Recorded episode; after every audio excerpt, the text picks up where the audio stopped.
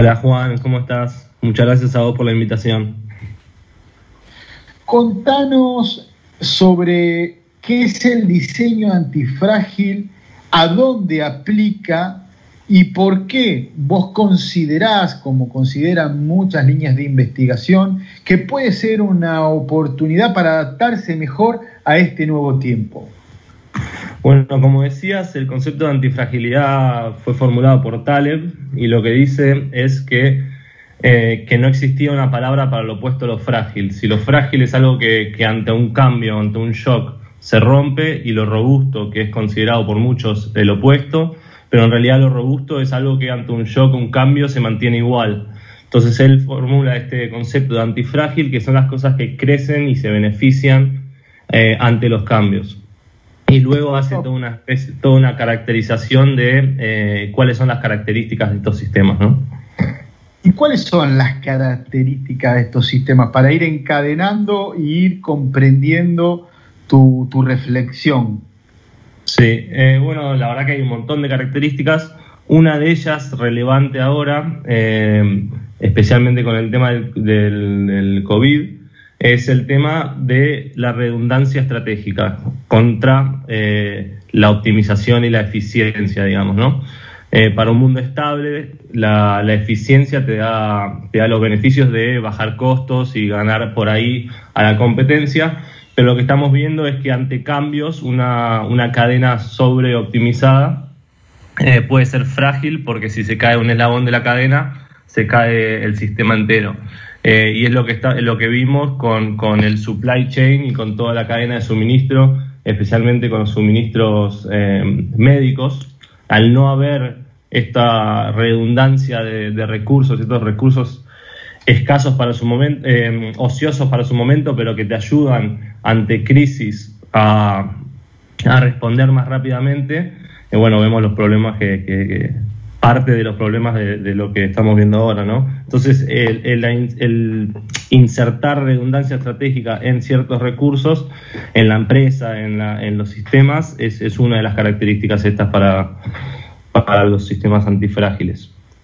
Otra... Eh, sí. sí, sí, Otra, otra, dale, dale, dale, me gusta eso. otra. Ah, otra es justamente estas, estas redes, estos, estos networks eh, eh, distribuidos. ¿no? Si tenemos las redes pueden ser centralizadas, descentralizadas y distribuidas. Centralizadas sería, sería que toda la decisión y la información pasa por un punto, pero ahí es frágil porque se cae ese punto y se cae el sistema global. Y después el descentralizado sería una serie de sistemas locales donde hay centros, pero en ese sistema local se cae el centro ese y se cae el sistema local, pero no se cae el sistema global. Y después está el distribuido, ¿no? Claro, el distribuido sería el antifrágil, que es que cada punto de, esa cadena, imaginémonos, cada eh, distintos sistemas, cada país, cada departamento dentro de una empresa, etcétera, tiene el poder de decisión y tiene, eh, y, y tiene la información como para actuar autónomamente, pero conectado con el resto. Entonces, si se cae uno de estos centros neurálgicos, no solo el resto del sistema sigue funcionando como si no pasase nada, sino que aprende de, este, de lo que ha pasado ahí y se vuelve más, más eh, fuerte, ¿no?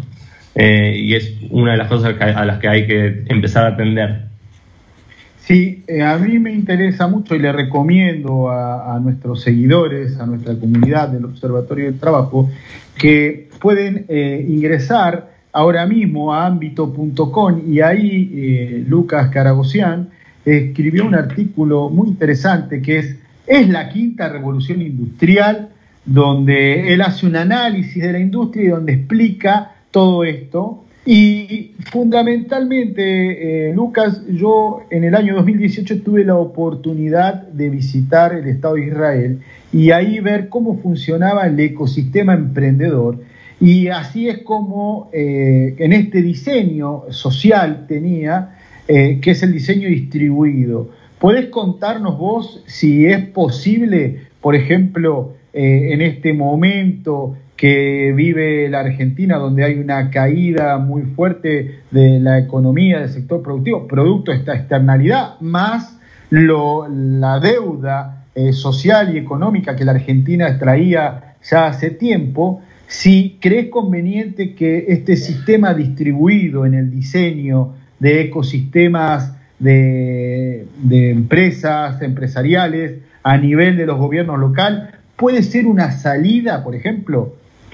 Totalmente, totalmente. Creo que eh, lo estamos viendo ahora que en, ciertas provincias del interior están liberando un poco, pero todavía no pueden arrancar a full porque, porque mucho depende de, eh, sea por mercado, sea por producto, de, eh, de Buenos Aires, ¿no? Está muy centralizado, los recursos están muy centralizados y eso en muchos términos es producto de un sistema impositivo que es de recaudación unitaria y gasto federal que, lo que incentiva es que la gente venga, eh, incentiva a la centralización de todo, ¿no? Eh, si decimos que, queremos una, una, red productiva más distribuida, que creo que, como vos decís, es un poco una solución para, para estar más preparado ante los cambios del entorno, eh, necesitamos que los costos de transacción entre las empresas sean menores eh, y eso podés ver ahí un, tema específico como el sistema argentino, especialmente el, tributario, el impositivo, digo, eh, atenta contra la innovación y contra un sistema antifrágil. Sí, muy buen punto destacás ahí. Yo recuerdo mis lecturas de Douglas North cuando hablaba de los costos de transacción y las reglas de juego que tiene, Argentina viene teniendo un embudo hace tiempo, y no solamente argentinos, sino estamos eh, pudiendo aprender de la globalización, que son pocos los países que tienen este, este indicador y este desarrollo. Y hoy tenemos una oportunidad, por eso te convocamos para reflexionar junto a vos, para que vos le puedas hablar a los líderes que están en las organizaciones, que toman decisión, sobre ejemplos concretos, porque claro, la presión tributaria es grandísima. A veces erróneamente se habla del costo laboral, pero lo fuerte es la presión tributaria. Y otro tema cultural es la cultura rentista que hay. ¿Cómo podemos hacer para romper eso de acuerdo a la teoría del diseño antifrágil? Eh, bueno, la verdad que me lo serviste al pie porque eh, de hecho, esto es algo que está desarrollando mi, padre, tiene una propuesta eh, justamente una revolución impositiva, donde eh, él me contaba que el sistema impositivo cómo nació, ¿no? y que nació de una distribución de los terrenos en su momento, donde si se cobraba el impuesto a la propiedad, básicamente se fundían porque todavía no había producción, entonces se cobró sobre la producción y esto a la larga generó un comportamiento rentista de la sociedad eh, y llegó a donde estamos hoy, ¿no? Eh, que claramente eh, los impuestos están hechos todos sobre la producción y a la larga termina sobre los productos que paga la gente. Entonces es un sistema completamente regresivo. Lo que él propone es quitarle los impuestos que van sobre la producción y de, o sea, quitarle a lo que va sobre la empresa, ponerle mía, pero que me cobres a mí como eh, dueño de la empresa sobre los dividendos, sobre las propiedades que tengo yo, pero que no vaya al, eh, al a la empresa que, que, termina yendo justamente al consumo, ¿no? Eh, esa sería una, una manera de, empezar, de, de, generar un sistema justamente mucho más antifrágil, promocionando la, la productividad y la producción más que nada. Eh, y como vos decís, es un tema completamente impositivo, no es el costo laboral el, tema argentino, es, la, presión. Y no solo la presión, sino la presión sobre qué. Lo importante no es cuánto se está recaudando, sino sobre qué se recauda. Y hoy se recauda todo sobre la producción y por eso tenemos productos caros que después la gente se, se, enoja con los empresarios, con razón quizás, pero eh, genera una distorsión de todas las relaciones y una enemistad que no existe. Muy, muy interesante esta reflexión que tomás vos de enemistad que no existe. Y este es un mensaje que nosotros que estamos en los medios de comunicación, que hacemos investigación, tenemos que empezar a sembrar. Porque si no, empezamos a generar fracturas y me gustaría que le hables a, los líderes, por ejemplo, que en este momento están agobiados, que, realmente sus empresas no, no, no les están funcionando, pero hay otros empresarios que empiezan a generar también otro negocio ¿qué switch le decís, qué cambio de mentalidad tiene que hacer para que ese estrés ese, se transforme en positivo de acuerdo al diseño antifrágil? Eh, bueno, muy difícil porque la verdad que ellos saben su negocio más que nada, no quiero pretender dar consejos, pero... Eh, recomendación. ¿Eh? Una sugerencia, una recomendación. No, bueno, lo que, está, lo que sí estamos viendo es justamente la, velocidad de respuesta que cuando trabajamos juntos conseguimos, eh, que es eh, lo que se vio de, esta, de, la, de la industria transformándose rápidamente como para, para empezar a producir nosotros mismos los, los, recursos sanitarios que necesitamos. O sea, nosotros como personas somos antifrágiles. Me parece que el, mensaje en ese sentido, eh, como personas argentinas y como argentinos, como empresas argentinos, somos antifrágiles porque estamos muy acostumbrados a, la volatilidad. Lo que hay que empezar a explicar, me parece, es... La volatilidad, es verdad, es verdad. Sí, eh, y bueno, entonces me parece que el lo que tenemos que juntarnos eh, entre empresarios, entre, entre la sociedad y dejar de pensar eh, en esta cosa que nos separan y pedirle hacia arriba, digamos, y, generar proposiciones para dejar de, tener un sistema que justamente fragiliza a sus, a sus habitantes y a sus empresas. y a los empresarios, bueno, eh, están haciendo todo. Hoy es difícil salir del día a día, pero eh, ver de qué forma se, puede readaptar rápidamente su modelo de negocio eh, para tratar de, ajustarse a la situación. No tengo mucho, más que eso para ahora.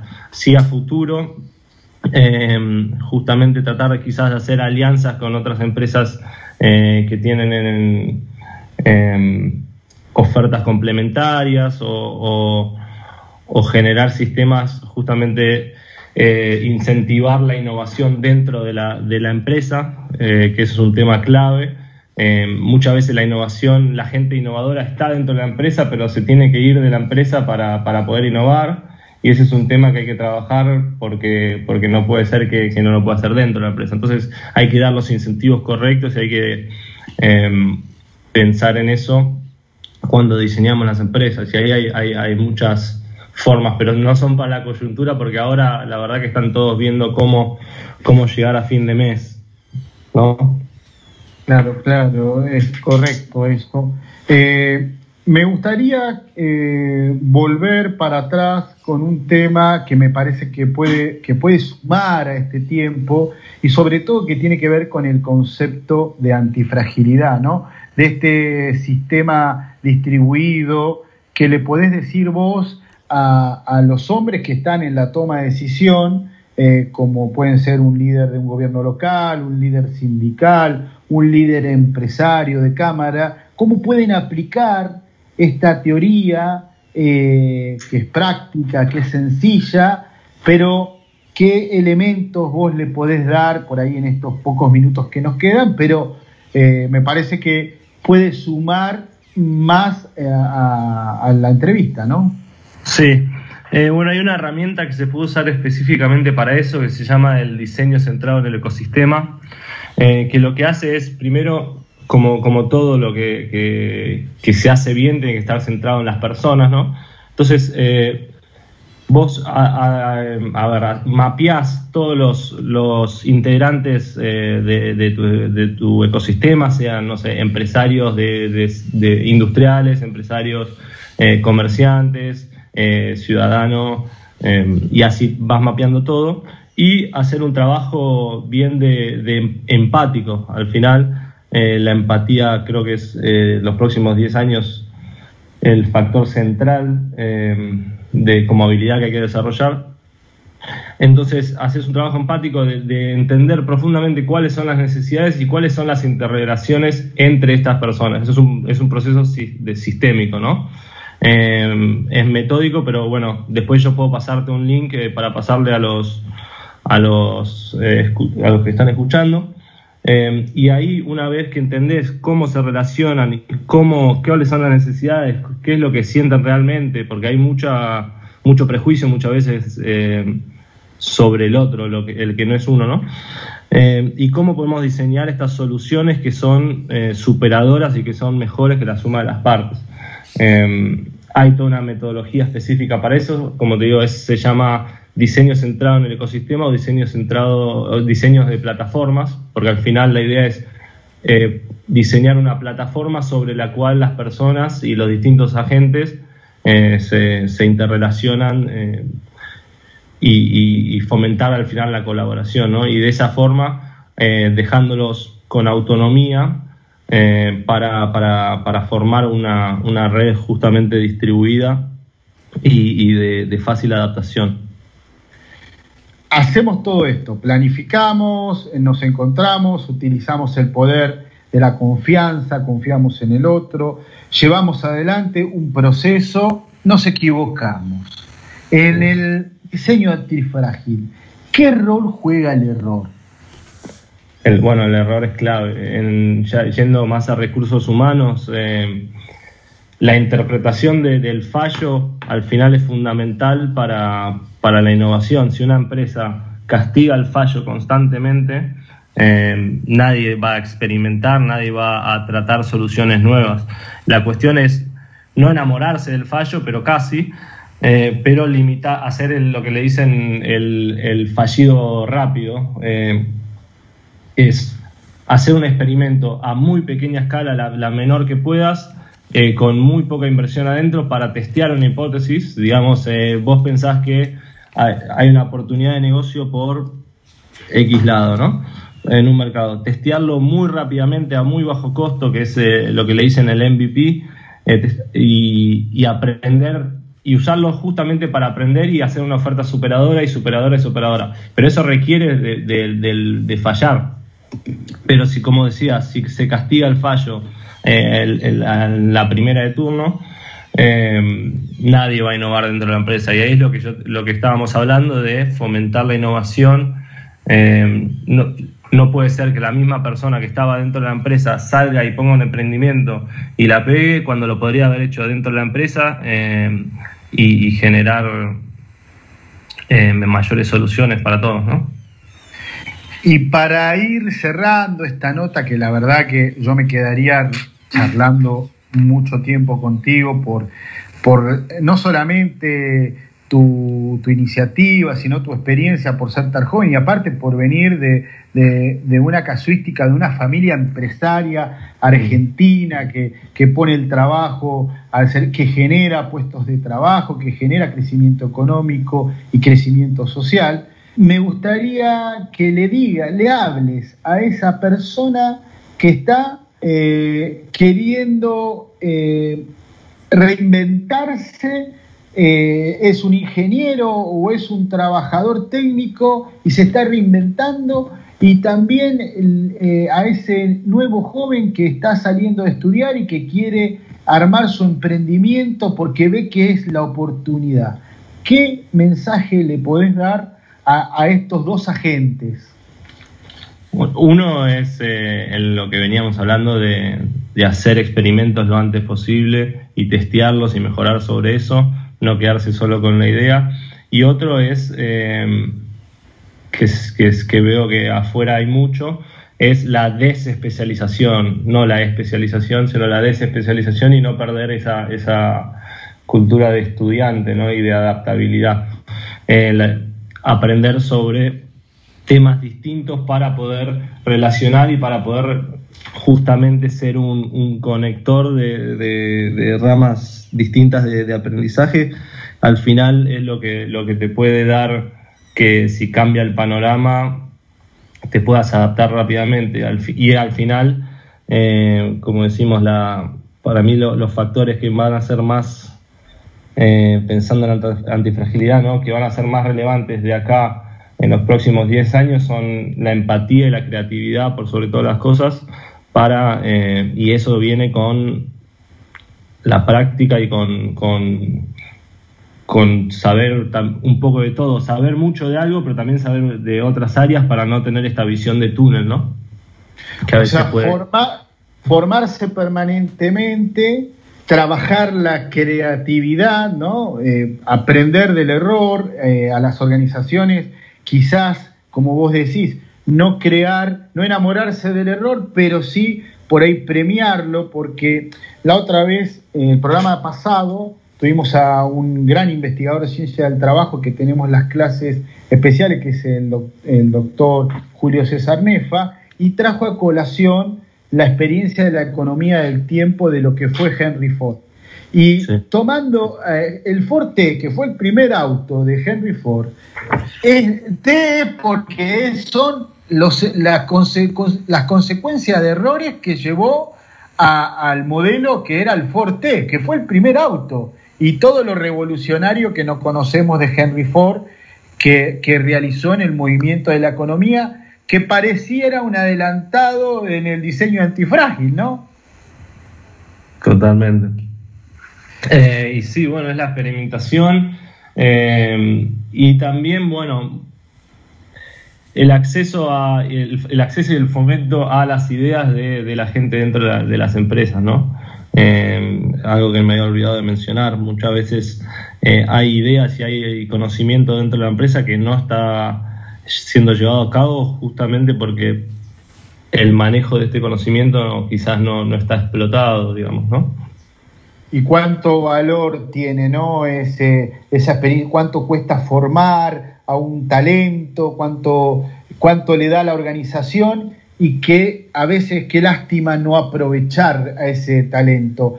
¿A dónde pueden encontrar información sobre diseño antifrágil que Lucas Caragosian eh, puede brindarle, ya sea a una institución académica, a una cámara empresaria, a un líder de una pyme, a un gobierno, a un gobierno local o a los gobiernos de Argentina o de otro lado del mundo, nos escuchan de muchos lugares. Que llamen de donde quieran, que llamen. Eh, eh, pueden entrar a diseñoantifrágil.com, ahí es un blog donde recopilo y, trato de generar distintas herramientas, eh, conceptos y, y, paso, pongo también links de acceso a, otras, otras páginas y después también, bueno, el libro eh, de, de, Taleb, Antifragilidad, para entender el concepto en su, en su totalidad, eh, es clave. Em, y la verdad que hay mucho para leer. También hay eh, toda la rama de biomímesis, que son los aprendizajes que podemos tener de la naturaleza para aplicarlo a nuestros sistemas, que la naturaleza al final es el sistema más antifrágil de todos hay mucho de investigar sobre eso y bueno, hay, hay mucho que van a encontrar en mi blog y mucho que van a encontrar referenciado ahí también. Muchísimas gracias Lucas Carabucián por traernos estos aportes eh, para liderar este proceso que estamos viviendo de cambio, de incertidumbre, de volatilidad, esta bomba neutrónica que nos cayó con el coronavirus pero que puede ser una oportunidad para que salgamos adelante. Así que muchas gracias. Pueden encontrar eh, en www.observatoriodeltrabajo.org. Ahí la entrevista de Lucas Caragosian estará ahí para que ustedes la puedan escuchar y en Spotify también. Muchas gracias, Lucas. ¿eh? Muchas gracias, Juan, y gracias también a Vicente, que, antes mandó un saludo para mi papá, eh, así que le agradezco. Y bueno, muchas gracias por la invitación. ¿eh?